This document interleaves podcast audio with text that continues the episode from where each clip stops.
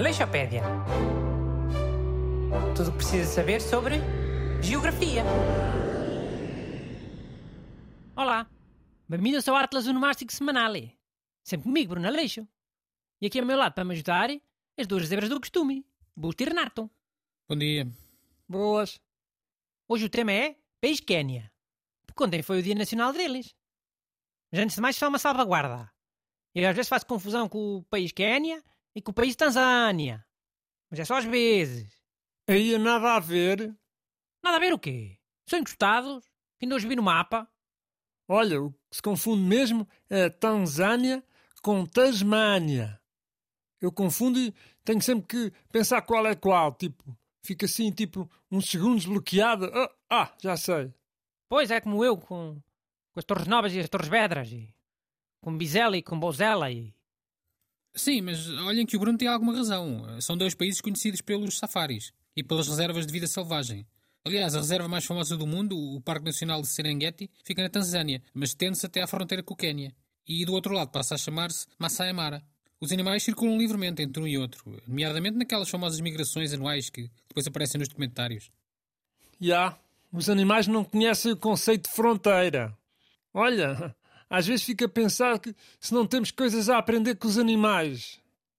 Mau, então... Então estou a estranhar, Augusto. Tu estás-me a defender.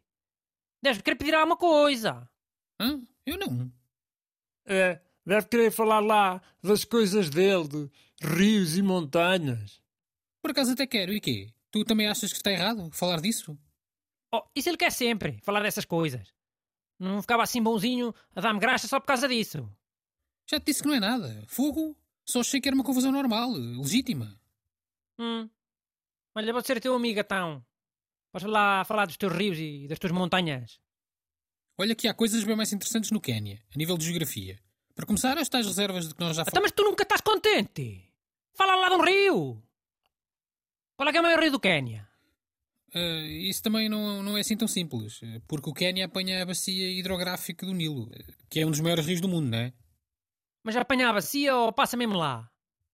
Não, eh, passar não passa, mas os rios que desaguam no Lago Vitória Diz acabam. lá qual é que é o maior rio do Quénia, carago! Rio, Rio Tana. Viste? Gostou muito? Ah, e agora a maior montanha vá. Olha, a maior montanha do Quénia é a segunda maior montanha da África. A maior é o Kilimanjaro. Exatamente, que fica onde? Na Tanzânia. Olha, o, o episódio também fica a ser sobre a Tanzânia, pronto. Também foi o Dia Nacional deles a semana passada, dia 9. Já fica despachado, dois em um. Então, e qual é que é o nome desse monte? Para ver se eu conheço. Monte Quénia. Esse é daqueles que não dá para se esquecer. Fogo? Falta de originalidade. Então o, o país é Quénia e o monte é Quénia? O mesmo nome? Imagina que agora que a Serra da Estrela era Serra Portugal.